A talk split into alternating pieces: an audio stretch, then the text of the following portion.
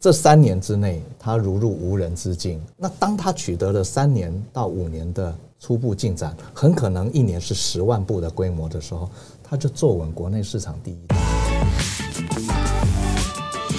假设说你看到了这个关于气候或减碳啊这些的这个趋势，但是为什么后来你会选择电动车？其实减碳啊这些有很多的产业可以投资的。简单讲，我买玉龙这个股票是因为九月一日那天，他们就突然有一个预购的。这个活动说去年九月一号啊，去年九月一号。那因为当天我在看报纸的时候，他这个九月预购的活动，我也上去凑了一下热闹。可是我上网的时间那天起床起的晚了一点，大概九点十几分的时候上网，哎，我就一直连不上去，连不上去，我一直莫名其妙，这为什么？那我就在想，好吧，那等一下再来看这个事情。我就发现他的股票已经开始有一点涨势了，而且我印象当中那天好像大盘是跌的，可是我不晓得。到底发生什么事情啊？他虽然预购这个事情，也不足以让我去买他的股票啊。所以我就开始观察。后来到九点半的时候，新闻出来了，说他那个预购，因为前面十分钟他就已经流量超过，就宕机了。然后他说那个新闻里面讲说，前十分钟就已经超过五千张的订单了。对，那当然我关心这个产业，我知道台湾二零二一年的全年电动车销售才七千多部嘛。那二零二零跟二一两年加起来好像也才一万出头，可是呃那个新闻他九点半的时候就告诉我说，第一个钟头已经有五千部了。后来呢，我又看到新闻说，到了呃下午的时候，公司又宣布说，九月一号本来到十月十五号有一个半月的时间要做预购，可是他们宣布说，隔天五点钟就要。关门了，为什么？因为第一天就超过了一万部了，所以他们已经超过他们的产能。那我看到这个事情，当天我并没有去买股票，呃，我要去辨识一下它将来会给它带来 EPS 是什么样的一个效应嘛？我要大概心中有谱，我才能估算得了。其实我心里在想，有一万张的话，一天就一万张，那至少也会卖个两万部，是啊，就会有两万张的订单。虽然很多人说一千块。它这中间有虚的订单，但是我不这样子想。我现在想说，这个数字一定有它的意涵。我当然有不断的去解读，我也透过去跟同业之间哈，台湾的几个嗯国产车的品牌去讨论过这方面的事情。到十月十八号，呃，红海的科技日那天，对，呃，红海好像有办了一个什么活动，然后他们里面有一个执行副总。就是说啊，透露了说，其实那两天总共是一万五千张的订单。这个事情一直到十月十八号，他们又开放了第二波的预购。那那一波的预购有五天，后来他们整理的结论是两万五千张的订单。我的评估是这样，他们那个订单的数量，这里面中间会有加加减减，也有人退订的啦，或干嘛的哈。可是到最后拍板的是，已经经过将近两个月的时间。他还是确认有两万五千张订单，我就会认为这两万五千张订单最少有八成会成交，而且都知道原物料上涨了，它的那个价格可以买到的那个 CP 值，很多人用开进口车的角度在挑剔这部车子。对，我觉得价格决定一切啊，因为它是一半以下的价格啊，你不能老是用进口车的品质来看待这些事情。如果你要去讨论到这个裕隆汽车它的一个什么安全性，我说他坐车坐了七十年了，他不知道安全性吗？啊，其实车子够不够安全是在你的测试的过程当中严不严谨，并不是在车子做出来安不安全。你测试过不了关，你就不会让它上路，你会再去里面做调整、做修正嘛？哈，那大概这个整个过程。这个电动车的事情，我看到的不是只有电动车，而是说我们如果要讲未来的趋势，它是连接几个趋势。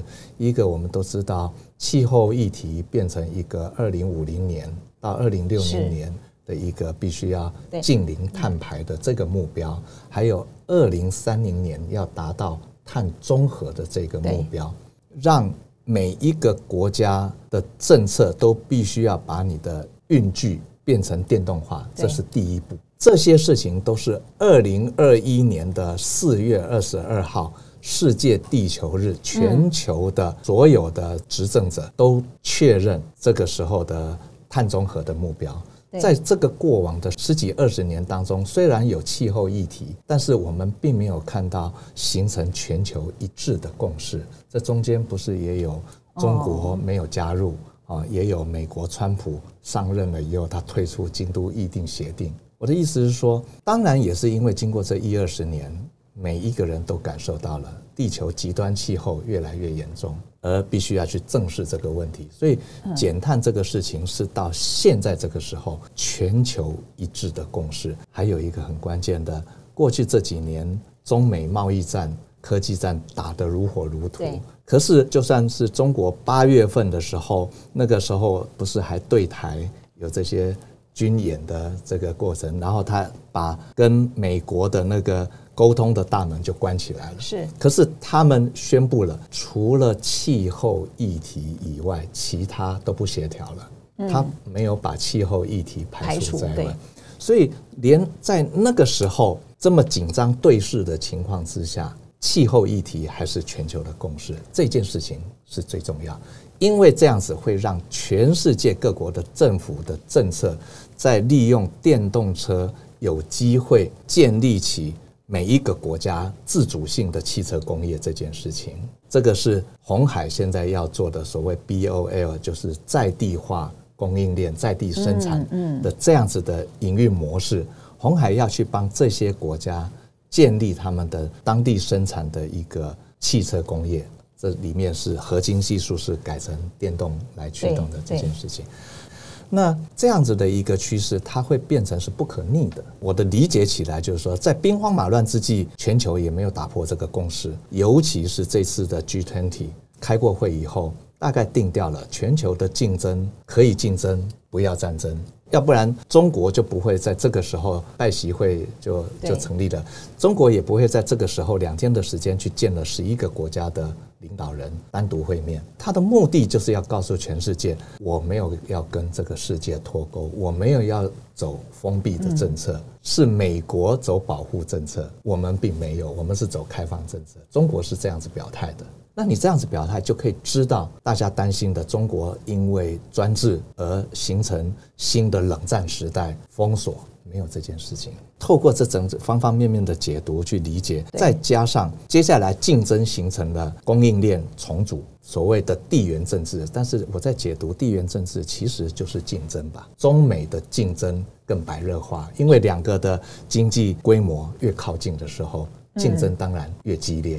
那竞争激烈，也因为第三个趋势，五 G 再向六 G 网通跟资讯的发展，软硬整合的这个科技，现在的算力跟它的执行力，在透过 AI 这些年的催化，人类已经发展到了科技、工业产品、资讯产品都可以跟人类做互动了。是这个。就是智能化的这个世界啊，这会铺天盖地的改变到我们现在所感受到的这个实体的世界里面。因此，这三大的趋势带动着，就是从接下来我看的台湾的机会，并不是只有电动车，而是电动车连接网络的通讯。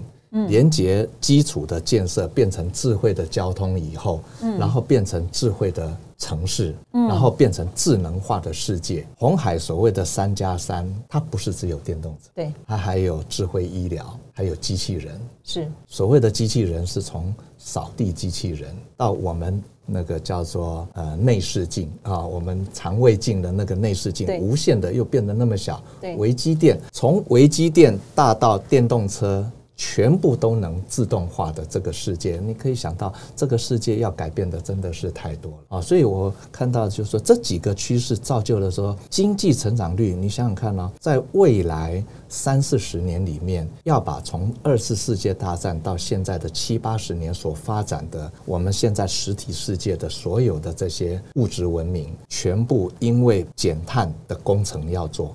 所以你必须要把它的制程全部设计过一遍，嗯，把原来有的重新用新的制程去创造新的东西以外，还有过去没有的全面性的。我刚才讲，从小的胶囊式的到大的机器人，各式各样，长得你根本无法想象的那种机器人，将来会铺天盖地的发生在我们这个地球上面。未来的这三四十年。相对于过去七八十年是一半的时间，但是它发展的经济规模，除了把过去翻过来做一遍以外，而且还有新的东西要大规模的建设，恐怕这个经济规模是过去这三四十年的平均成长经济成长率，恐怕要有别于过去的七八十年的最后那一个担心通缩的年代。这是上一个阶段七八十年经济发展的一个末端的一个成熟期的经济成长率。美国因为有担心通缩，才会有制定一个两趴的通膨率的目标，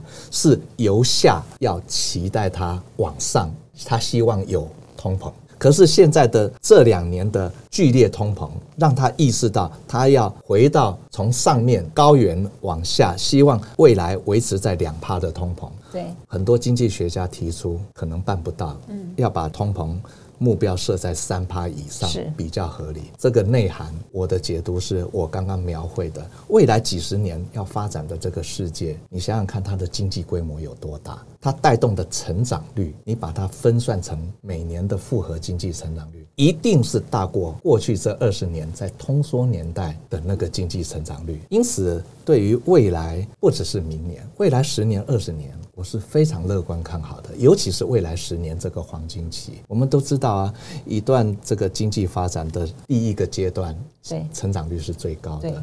这也就是我们现在连接智能化城市的开始，要从智慧交通先开始，你的城市风貌会改变。那这个东西，电动车就是一个最关键。所以红海第一个阶段是先走电动车，那同时第二个阶段才是未来的机器人，第三个阶段才是它的智慧医疗这些事情。这方方面面连接过来。那第一个阶段，我们说电动车，我们也看到这两年电动车的销量每年都是倍数成长，这个就表示。这成熟期到了，所谓的成熟期就是说，它准备快速的去普及的这个阶段，那这个都是台湾未来最大的机会。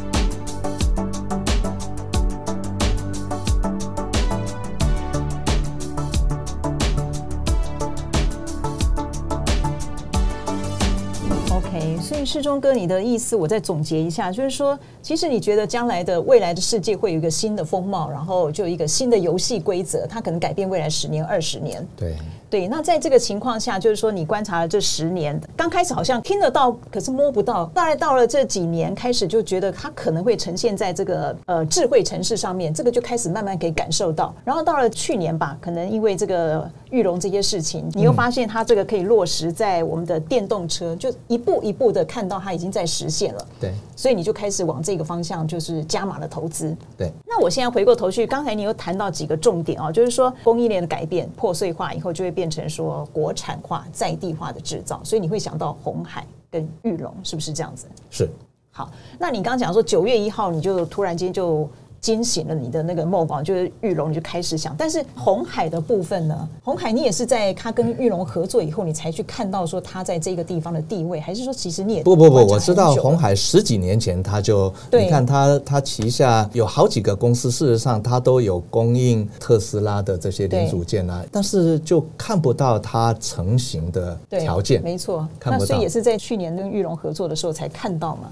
老实讲，在去年九月份的时候，我对红海是不是能够终究很成功，我不确定。但是我知道未来十年，它一定要往这个方向。对，那他在做的整个过程一定可以改变玉龙，但是我不知道他可不可以改变全世界。它可以改变台湾的市场，但是要改变全世界那是不一样的。台湾一年四十万部车，全世界一年至少八千万部车，两百倍的市场。对，要改变两百倍的市场，要两百倍的力量。可是改变台湾市场只要两百分之一的力量，对红海来说，因为红海要做的是要改变全世界的汽车产业的生态嘛。他要往这个方向做，那个难度讲两百分嘛。可是两百分之，在你的整个布置的过程，如果你没有达到及格，你没有达到一百二十分，就是我们一般在讲的六十分，你做不到六十分，你可能不会成功嘛，对不对？对。可是你在做做到六十分之前，某种程度要完成这个台湾的市场的两百分之一，绰绰有余吧。简单讲是这样，当然不是这么成比例的哈。但我的意思是，是这个样子。反正总结就是说，玉龙或红海都可能是在你这个电动车产业的这个口袋名单里面，你还是基本上是正面看待的。呃，玉龙是肯定的嘛？玉龙是肯定，因为很简单，红海要改变世界的生态，它到目前发表了五款车嘛，五个 model 的这个、这个车型，但是玉龙从五个车型里面挑了两个车型要在台湾首发。第一个车型 Model C 已经拿到两万五千张订单了嘛，还有一个 Model B 今年要预购。顺着这个市场，你 Model C 那个修理的，如果第一年度有两万五千张的订单，对，它的第二年度，如果这个交车了以后问题不大，第二年度一般这个车型 double 的机会是很大的。那 Model B 如果以同样的声量，事实上经过这几个月、三个月的发酵，市场对于 Model B 的回响，事实上是更好的。嗯嗯。哦，所以如果比照 Model B，如果是预购的第一年，如果也是两三万部的订单，可以想想看，它今年呃第四季就要开始少量的交 Model C 的车子，那明年度不止要把这两万五千张的订单，他说在第一季之前就要消化完毕。什么意思？这个时候就是我们可以去估哦，它一季可以生产达到两万部，那一年呢？就是它已经准备好一年量产八万部的订单了。如果顺利的时候，接下来第二波的预购，再加上 Model B，嗯，再加上 Model C，嗯，我刚刚这个随便加一加，就是七八万了。很可能第二年开始，我本来预估说今年、明年、后年大概是两万、五万、八万。可是看这个样子，因为它今年有一部分排到明年去了，可是明年一整年很可能就直接跳六万八万了。对，这样子的一个状况，让我觉得说，你看了，它在两款车就可以让它的一年的营业规额上八万部。如果八万部是八百亿，嗯，一部一百万的话，八百亿足以可以去试想，八百亿如果是十趴的利润率，就八十亿。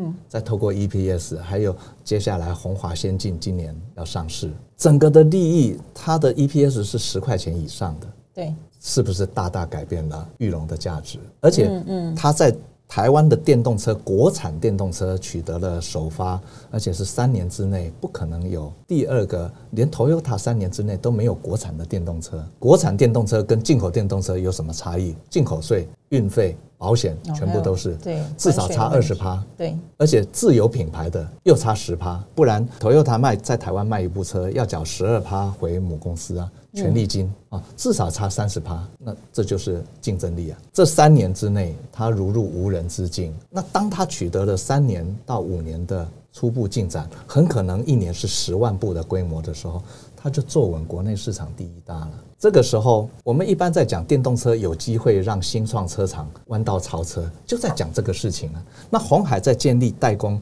汽车电动车主张，他要做代工的这样子的一个商业模式，就是要让新创汽车品牌商能够成功嘛，能够成功的弯道超车，它的价值不是在这里吗？那玉龙成功是第第一个口碑啊，如果玉龙都不能成功，那他其他也不用做了。啊你去什么印尼，去什么印度，帮他们建立什么自主性的汽车工业、自主性的品牌？那你台湾自己的这么小的地方都建立不不好了，这个呃都活不了了，那怎么办？所以我刚刚这样子算一算，你看啊，光两款车就足以改变玉龙了。那可是红海要改变这个世界，要在全世界的电动车的规模，在未来十年的发展市占率初步规模假设是十趴，它要几款车？至少要十款，是到二十款车。这就是我刚刚在说的，它在这一路发展的过程当中，它要成就世界市场，它前面只要两款车就可以成就玉龙了。OK，理解。而且玉龙是在它发布的五款车里面挑出两款在台湾卖相最好的，然后又透过它在全世界的大量的跟客户的合作，它大量把固定成本降低了，嗯，所以玉龙就享受到多重的好处。它选最好的车款，最低的固定成本，然后拿来发展台湾的市场。有哪一家？你说其他的国产车厂怎么跟他比？其他的国产车厂每一家都是进口，就是都是跟国外的母厂合作的，都要缴十趴以上的权利金，那再加关税，再加上那个，他们有三十趴的差异成本差异，大概是这样子。好，呃，听众朋友，我想大家可以回头再去重复听一下世忠哥讲的这个逻辑。基本上，他个人想法觉得说，已经完全改变了这个我们过去的旧的思维。可能以后看玉龙或看红海，可能要有一种新的思维，你才有办法去想象。那当然，这个是呃世忠哥的看法哦。那特斯拉去年 二零二二年这样子这么大的剧烈变动，你你觉得有没有什么对你有没有什么的影响或启发？我看特斯拉哈，就好像我们在看 Google 一样意思。特斯拉它现在在建立的它的新建计划，就是它要做卫星嘛。事实上，它是整个我刚刚在建构的这个省整个智能化城市，电动车只是它载具的一环而已。OK，它长期它要建立的是通路了解资讯流。啊的利润，而不是电动车的制造利润，它要建立的是这个东西。那这个东西我们就去看，我只会想到一件事情，就是说，Google 才是真正网络上面的一个入口嘛。啊，Google 的手机卖的怎么样？不怎样啊。啊，就是啊。是，Google 本来要靠的就不是卖手机赚钱。我的意思是说，我们的策略在哪里，你将来的利润就在哪里。我看出来的是，为什么你现在看特斯拉的车价，从它上市到今天不断的在降价，对，我们就知道它在建立的不是汽车的价值。苹果的手机从卖出的第一天开始，十几年前了，到今天，苹果手机有没有降过价？我感觉没有，哎，还是很贵啊。那就是啊，是啊，就是它的每一年新的版本没有在降价的，嗯，但是特斯拉的车子一直在降价。那我的意思是说，不是说特斯拉不好，它有更大的计划，它的目标志不在此。但是每一个产业一定有它盈利的基础。电动车这一块，它不是要靠电动车赚钱的，而且制造业的严谨度的强项，它的车从来也就不严谨。所以看特斯拉跟解读。这个红海也好，或者是电动车产业也好，他们都只是在产业发展的过程中的某一种现象而已。是，大概是这个样子。好，那最后一个问题就是说，你有没有什么要给投资人说，或者读者？你觉得今年投资要注意到什么，或者你要给他们一些什么样的建议？我们的投资永远看的是未来，那所以说，你能很明确的掌握它未来的成长。是会实现的，才是可以投资的股票，或者是才是可以投资的一个决策。好，非常谢谢大家今天的收看，那也感谢这个世忠哥的分享，谢谢世忠哥。那 YouTube 的观众呢，请帮我们按赞、订阅、加分享。那也欢迎收看我们财讯其他的影片，下次见喽，拜拜。谢谢各位观众，谢谢。